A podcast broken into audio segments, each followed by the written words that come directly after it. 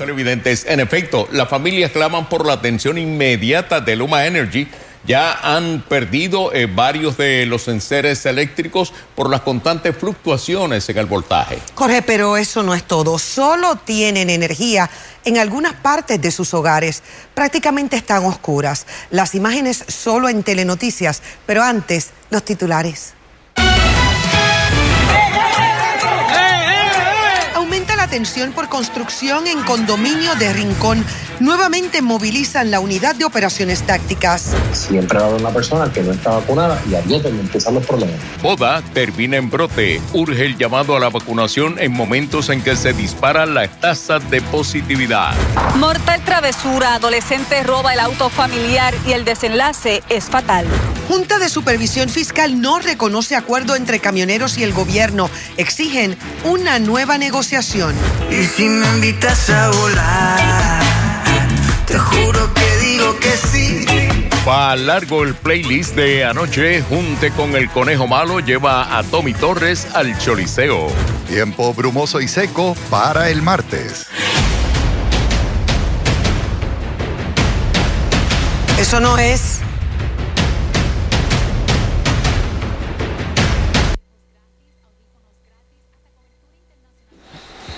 Buenas tardes y bienvenidos a esta edición de Telenoticias. En efecto, vamos de inmediato a las informaciones. Una nueva variante del COVID-19 bautizada como Lambda, alegadamente más contagiosa y severa, ocupa la atención de las autoridades médicas en países de Centro y Suramérica, pero afortunadamente, al día de hoy, no ha sido detectada en Puerto Rico. Bueno, a esta variante se le atribuye la alta tasa de mortalidad que el COVID alcanza en los países que se ha detectado, especialmente en el Perú. José Esteves está inició esta cobertura en equipo.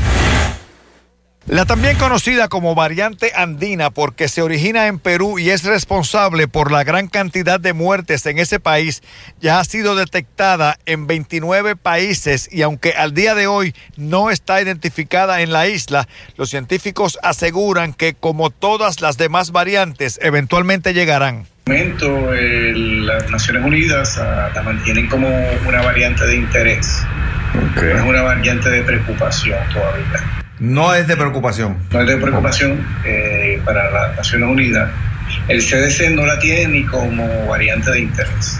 El doctor Rodríguez Orengo, director del Fideicomiso de Salud de Puerto Rico, enfatizó que en la isla la preocupación mayor sigue siendo la variante Delta, la que infectará a más individuos con el agravante de que ahora se detectan otros síntomas entre las personas jóvenes afectadas. A nivel neuronal, a nivel del cerebro, porque hay personas jóvenes que pierden un poco la, la mente, en términos de que no se acuerdan, se le olvidó cómo estar utilizando el tenedor.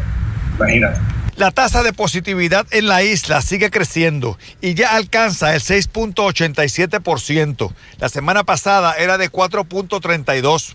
Ante esos números, tanto Rodríguez Orengo como el secretario de Salud, Carlos Mellado, coinciden en que antes de volver a las restricciones hay que acelerar la vacunación que ha probado ser efectiva contra todas las variantes al momento. Sí tenemos casos positivos vacunados, eso siempre lo hemos dicho, o sea, de 1.679.000 dosis que se han puesto con las dos, con ambas dosis que se han puesto en Puerto Rico, 2.570 pacientes han tenido ¿verdad? Eh, positividad después de haber tenido la vacuna.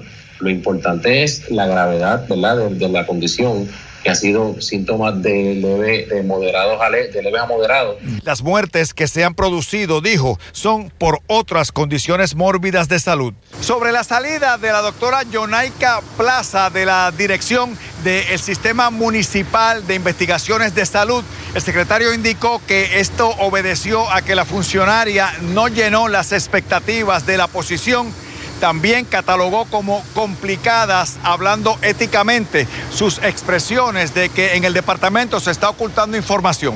Darle validez a una vacuna en específico eh, no, creo que sea correcto en este momento máximo cuando sabemos que Puerto Rico está en un proceso de ansiedad. ¿verdad? Me da un poquito de tristeza que, que, haya tomado esa decisión de, de decir que hay eh, falta de transparencia del departamento cuando ella misma sabe y todo el pueblo sabe que eso no, no, nosotros siempre decimos los números, los números están ahí. Para Telenoticias les informó José Esteves. Y en efecto, el secretario de Salud, Carlos Mellado, confirmó un brote de COVID-19 entre 14 personas que asistieron a una boda celebrada en Camuy hace una semana. El equipo de rastreo sigue de cerca estos casos que alcanzan los municipios de Atillo y Quebradillas.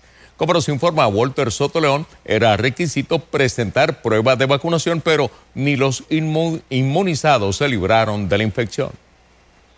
La noticia de que 14 personas resultaron contagiadas en una boda que se efectuó el 17 de julio en el local de una fraternidad en Camuy provocó allí gran asombro. Hoy me sorprendió porque no pensé que hubiese habido un brote ahora después de la vacunación y de lo estricto que es Puerto Rico con lo de las mascarillas. A otros no tanto. Pues, pero si la gente no se cuida, pues natural, ¿no? Están, no se ponen mascarilla, no se ponen en grupo. Y entonces con la orden que dio el, el gobernador de los que no vacunados, que los que están vacunados pues no tienen caretilla, pues se tiran a la calle sin, sin, sin mascarilla. Y la vacuna no es una garantía de que no le vaya a dar a uno. El secretario de Salud corroboró que desde la semana pasada trabajan con este brote y contactaron tanto a los novios como a los invitados para orientarlos sobre la fecha de realización de pruebas y el tiempo que deben guardar en cuarentena. Hay personas que estuvieron expuestas, hay personas que, que dieron positivo no hay ninguna persona que esté de gravedad en este momento, gracias a Dios. Eh, y lo importante es nosotros entender, la, la ciudadanía tiene que entender que estamos en un proceso de pandemia. Todavía la pandemia no se ha acabado. Este es otro caso que evidencia que siempre hay un margen de que aquellos vacunados, como quieran, terminen contagiados con el COVID-19, ya que uno de los requisitos que exigieron los novios para los asistentes, los invitados, es que presentaran pruebas de haber sido vacunados. Y muchos así lo hicieron. Sin embargo, como quiera, hubo una cantidad de esos vacunados que resultó infectado.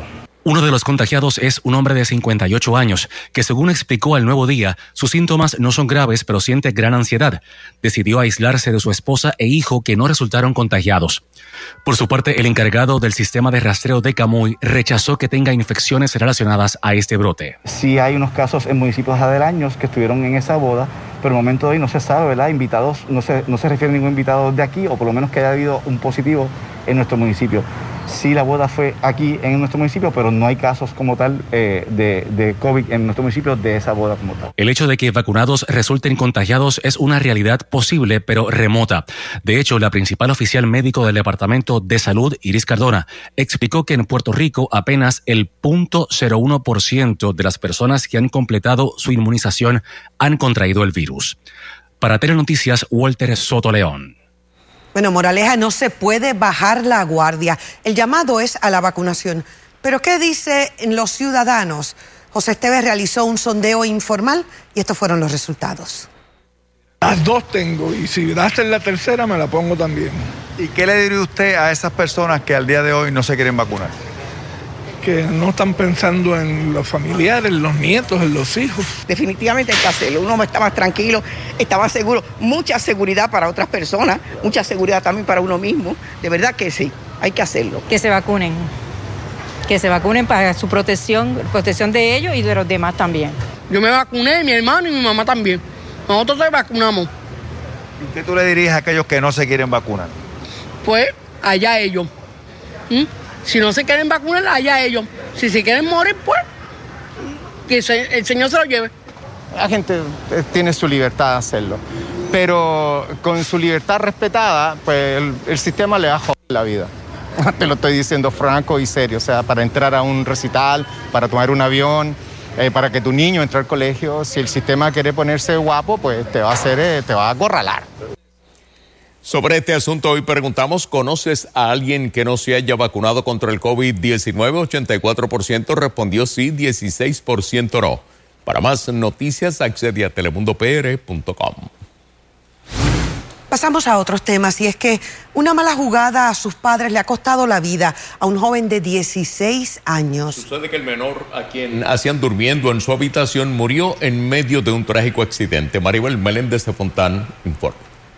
Sus padres aparentemente dormían cuando Yeshua Yesmil Díaz Márquez se fugó en el auto familiar sin sospechar que minutos más tarde moriría en este aparatoso accidente. Sus señores padres hacían que el joven estaba en su residencia eh, se enteran pues a través de la, pues, los medios de comunicación del accidente de su hijo. Según la policía, el menor de 16 años conducía a exceso de velocidad por la carretera 199 en dirección hacia Guaynabo cuando perdió el control del volante e impactó unas palmas. Este tomó el vehículo sin ningún tipo de autorización a eso de las 4 y 40 de la mañana, transitaba por la carretera 199, lo hacía una velocidad mayor a la permitida por ley, lo que provocó que perdiera el control y dominio del volante impactando unas palmas que se encontraban en la isleta central. Díaz Márquez fue trasladado al CDT de Guaynabo, donde murió a consecuencia de múltiples heridas y contusiones de gravedad. De hecho, el impacto fue de tal magnitud que una de las palmas se partió por la mitad y el vehículo quedó pérdida total. ¿Tiene conocimiento la familia si había estado ingiriendo alcohol, alguna bebida embriagante? Estuvo durante toda la noche en su residencia, eh, en horas de la madrugada, fue que toma el vehículo y se retira de, de su residencia. El cuerpo de Díaz Márquez fue trasladado al negociado de ciencias forenses para el protocolo de autopsia. Tenemos que descartar que no haya sido una muerte natural, un paro cardíaco eh, eh, o si fue por los golpes recibidos. Por tratarse de un fin de semana largo, la división de Tránsito de la Policía ha estado en la calle muy ocupada. Se han expedido cerca de 9.200 multas y se ocuparon cinco vehículos todoterreno. Otros tres accidentes de carácter grave fueron investigados en Manatí, Lares y Humacao. 81 personas bajo los efectos del alcohol, eh, arrestamos dos personas por ley de armas, ocupándoles pistolas, arrestamos por sustancia, sorprendimos a dos personas, un Toyota Eco y un Hyundai Accent, eh, realizando carreras clandestinas en regateo. Uno de estos arrojó positivo alcohol en la división de patios carreteras Aguadilla. Para Telenoticias, Maribel Meléndez Fontán.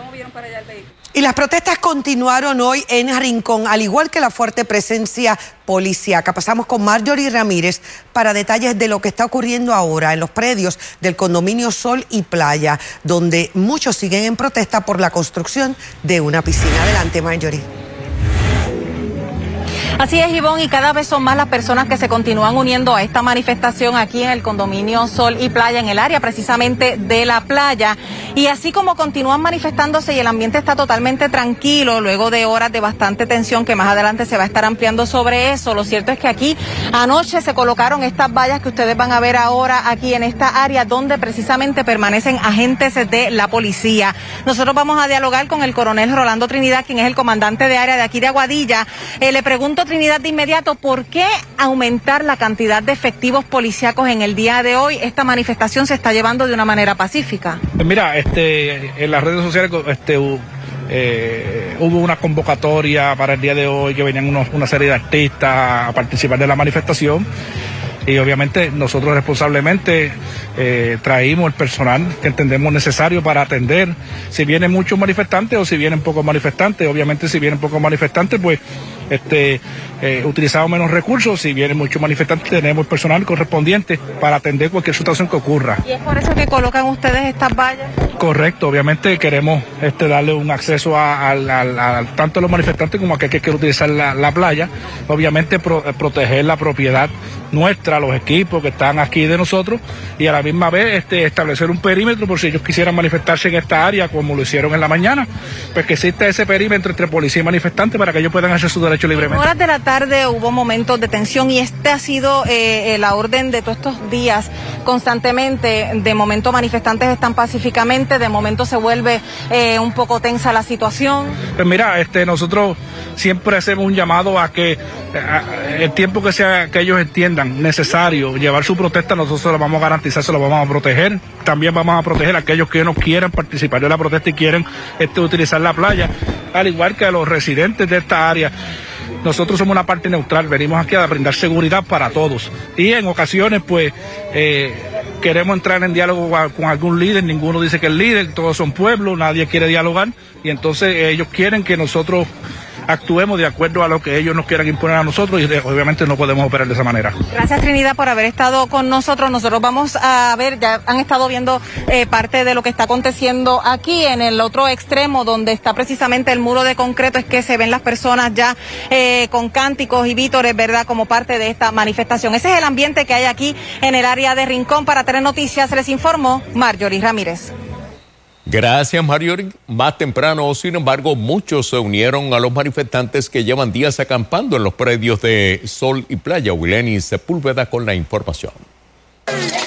Aunque la mañana transcurrió tranquila en el campamento establecido en la playa Los Almendros de Rincón, a eso de la una y media de la tarde se comenzaron a caldear los ánimos. Yo estaba recostada en el piso, pues viendo a los manifestantes en la playa, porque todo esto es la playa. Y una vez empezaron a entrar los guardias así con casco y con armas y con el pepper spray, parece que sintieron que estaba invadiendo el espacio y un oficial masculino dijo a esta la sacamos. Entonces vino una oficial femenina, una mujer, me cogió por los hombros y me empezó a jalar el pelo y me empezó a sacar sin ningún tipo de razón. La joven que no quiso identificarse aseguró que la situación confirma su razón de estar aquí y defender la playa de todos.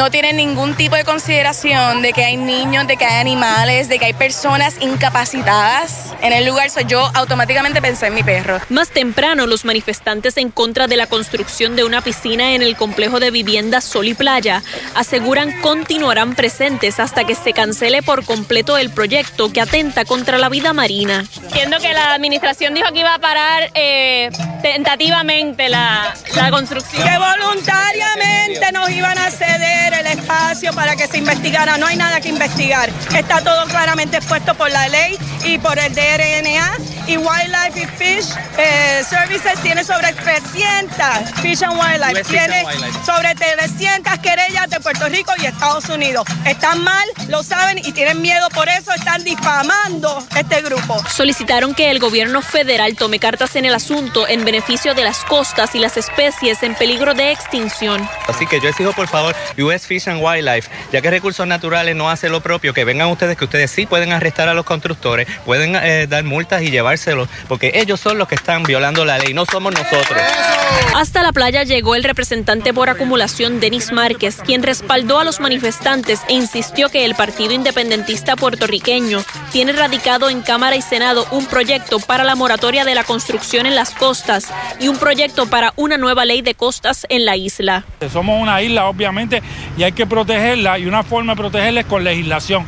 Pero hay que continuar fiscalizando al desastre del secretario de Recursos Naturales, que obviamente eh, ha hecho barbaridades en este asunto y lo, y lo hemos visto en este proceso. Para Telenoticias, Wileni Sepúlveda. Este segmento del tiempo es Sintonizas. Guapa. La Poderosa. Saludos amigos, buenas tardes. Vamos al tiempo. Vamos a iniciar con el trópico. La semana pasada estábamos pendientes del posible desarrollo ciclónico de un área de mal tiempo en el sureste de Estados Unidos. Vea eso, 20% tan solo ahora la probabilidad de desarrollo. Así que baja esa posibilidad. De hecho, desde el Caribe hasta África no hay nada con posibilidad de desarrollo y ese cinturón de nubes es el área donde convergen los vientos alisios del hemisferio norte, hemisferio sur. Así que siempre lo tenemos, sube y baja según el año o la época del año, hay una onda. Así que no se espera desarrollo ciclónico en los próximos cinco días. Hoy llegó bruma, se desplazó la humedad de la onda del fin de semana hacia el oeste, llegó la temperatura 88, llegó la sensación a 103 en Ponce, se sintió hasta 107 grados y comenzamos a ver una disminución en la visibilidad. El aeropuerto en San Juan marca 8 millas de las 10 usuales, indica la presencia de ese particulado. Tuvimos lluvias, queda solamente un aguacero en Boquerón. Es la única actividad de aguacero que estamos viendo. El resto de Puerto Rico ya está seco y debe continuar así para mañana, porque lo que entra es una masa de aire más seca, no limpia, porque viene con esa bruma, pero a largo plazo va a limpiar y vamos a tener menos de ese particulado afectando la calidad del aire. Aquí vemos la presencia de una vaguada de altura que debe provocar lluvias en nuestra isla para el miércoles. Ya entonces jueves y de ahí en adelante debe estar mucho más seco, incluyendo el fin de semana cuando se espera el paso de la próxima nube de polvo del Sahara. Pronóstico de los próximos días, por lo menos hasta el domingo, bastante seco. Ya la semana que viene se ve un aumento en la probabilidad de lluvias. Este fin de semana largo, la playa para muchos se vio afectado por una gran cantidad de sargazo que se ha reportado en las playas de la isla. En pantalla, esto es lo que sucede hoy en Playa Sucia o lo que le llaman eh, Playuela en Cabo Rojo. Ese lugar regularmente es un paraíso. Hoy está cubierto por el alga invasiva. En ese municipio se han realizado múltiples esfuerzos para removerlo. Está bien denso y aunque no es un riesgo mayor para el humano, sí le puede provocar eh, algún tipo de urticaria, así que evite exponerse al mismo. Ya estamos en conversaciones con el Departamento de Recursos Naturales, ya que el problema que tenemos es que esto es un lugar de anidaje, ¿verdad? De las tortugas marinas y a la misma vez esto es un bosque protegido y estamos en conversaciones para ver con los biólogos de recursos naturales de qué manera podemos acelerar este proceso que lleva menos de un mes, pero como pueden ver en los visuales es bastante salgazo el que hay que remover. Estuvimos viendo las imágenes en, Google y se veía bien bonita, bien interesante, hoy venimos por acá a dar un vistazo a él, pero bueno, lamentablemente no vamos a poder disfrutar de ella hasta que este problema no, no se resuelva. Yo pienso que la gente debería de recoger un poco o ayudar, porque tú sabes, si vienes a disfrutar también tienes que ayudar a limpiar. Este sargazo no solo afecta el turismo de la zona, sino también la vida marina, como escucharon, y se cree que la cantidad excesiva del alga está relacionada al cambio climático y calentamiento global. Regreso con más del tiempo más adelante.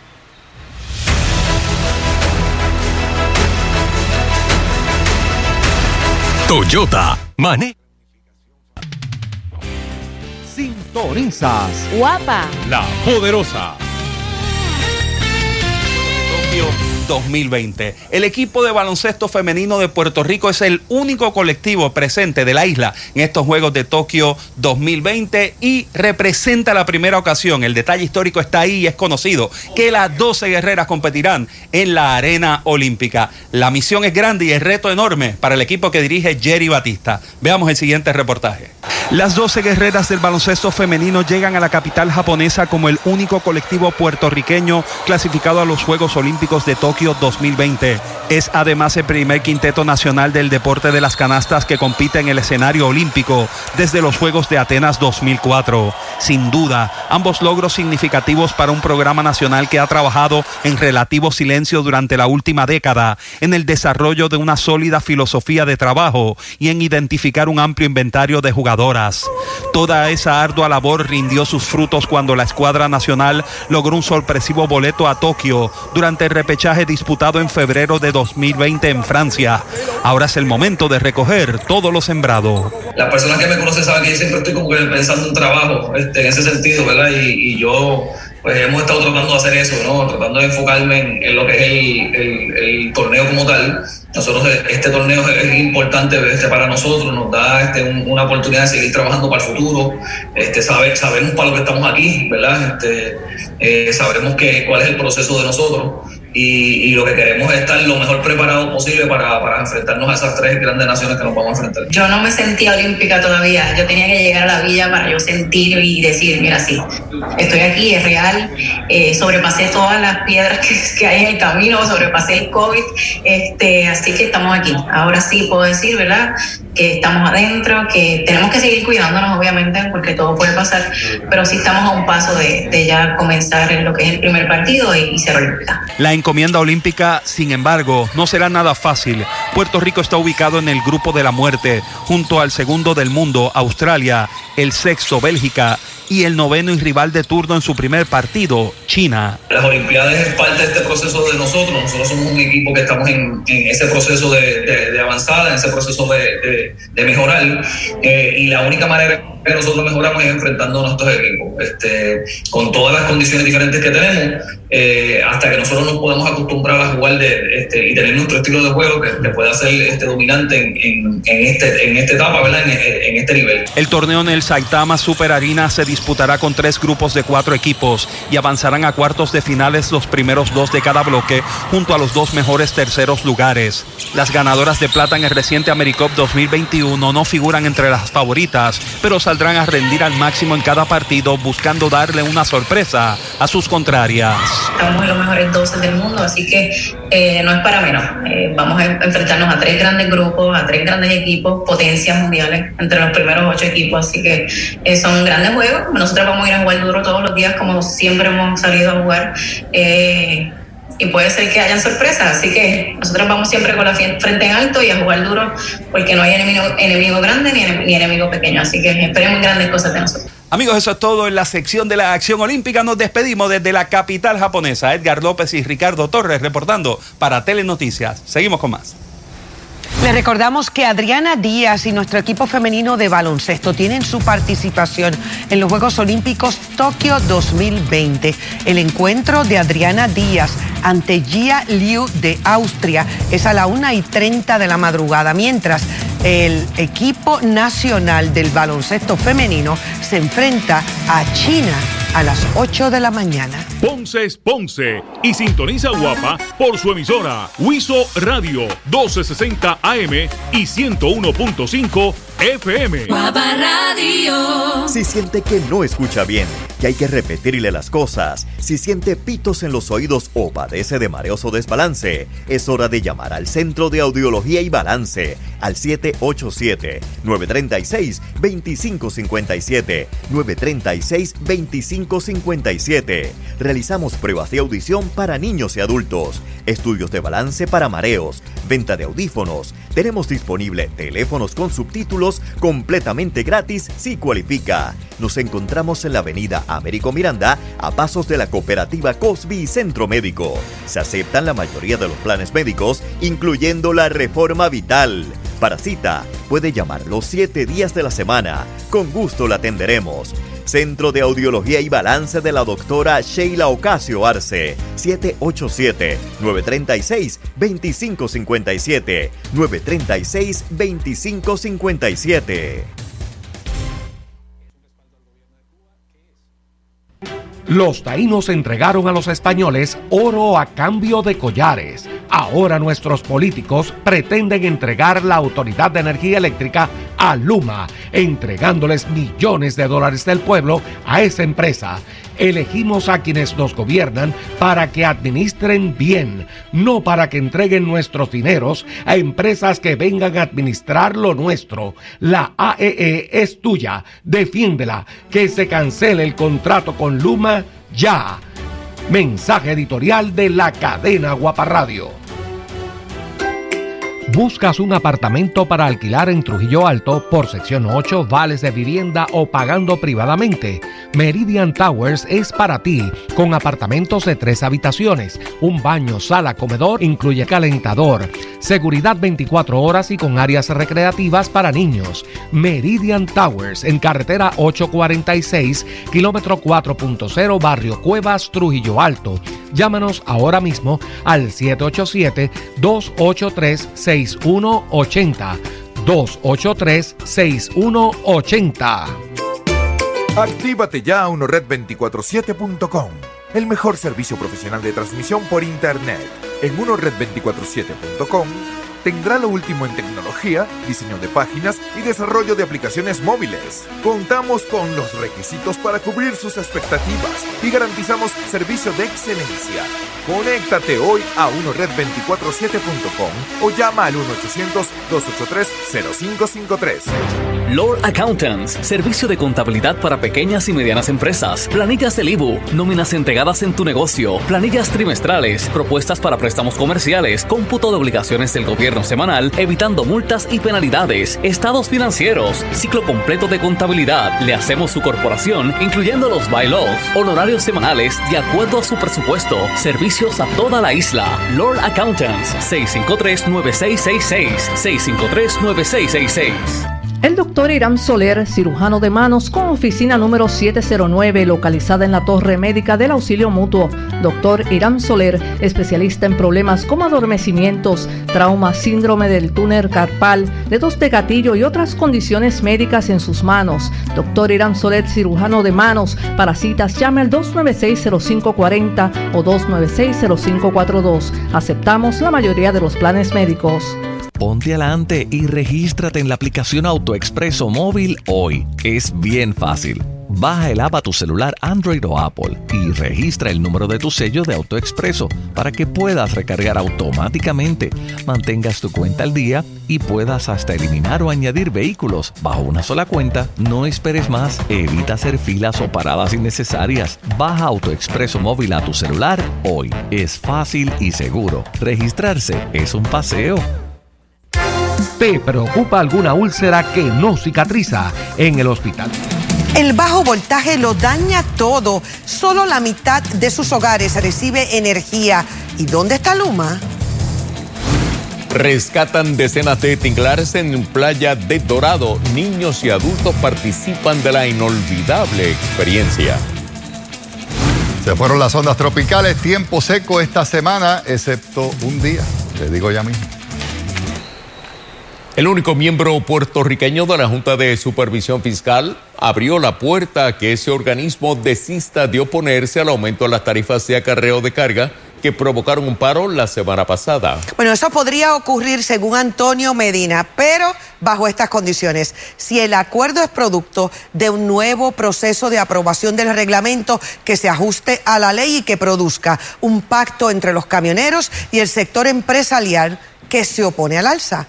Luis Guardiola amplía en una historia que solo verás aquí en Telenoticias. En la calle, las opiniones sobre la intervención de la Junta contra el acuerdo que puso fin al paro de los camioneros parecen divididas. Es un abuso que esa Junta está cometiendo contra el pueblo de Puerto Rico y contra esos obreros. Deberían sentarse y evaluar mejor cuál es el bien, eh, qué, qué tan bien le hace esto al pueblo. Nos las han impuesto, ¿verdad? Para atender lo que los irresponsables no, no atendieron en su momento. El único miembro puertorriqueño de la Junta justificó la intervención al afirmar, por primera vez de forma categórica, que el negociado de transporte público violó la ley de procedimiento administrativo al adoptar el reglamento que establece el aumento de 35% en las tarifas de acarreo de carga. Cuando se hizo el aviso, no se mencionó que iban a expandir el reglamento a los segmentos privados. Cuando se hicieron las vistas públicas, no se presentó nadie del mundo privado porque no habían incluido eso en el aviso. El viernes, como parte del acuerdo con el Frente Amplio de Camioneros, el negociado radicó el reglamento ante el Departamento de Estado. Medina insinuó que MIDA, Cámara de Comercio y la empresa B. Suárez, quienes impugnaron judicialmente el reglamento, podrían intentar detener su aprobación. Hay que estar alertas a qué van a decir las cortes con respecto a este proceso.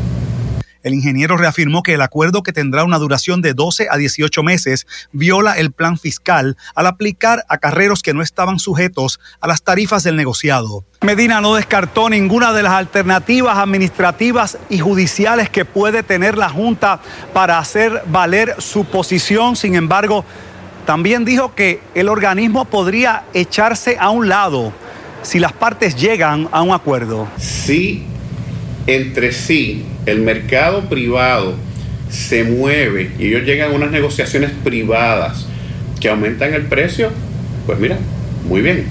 El punto 7 del documento suscrito el jueves dispone que el gobierno irá a los tribunales contra la Junta si ésta objeta el acuerdo, lo que llamó la atención del exdirector de Fomento. Me parece muy interesante ese punto.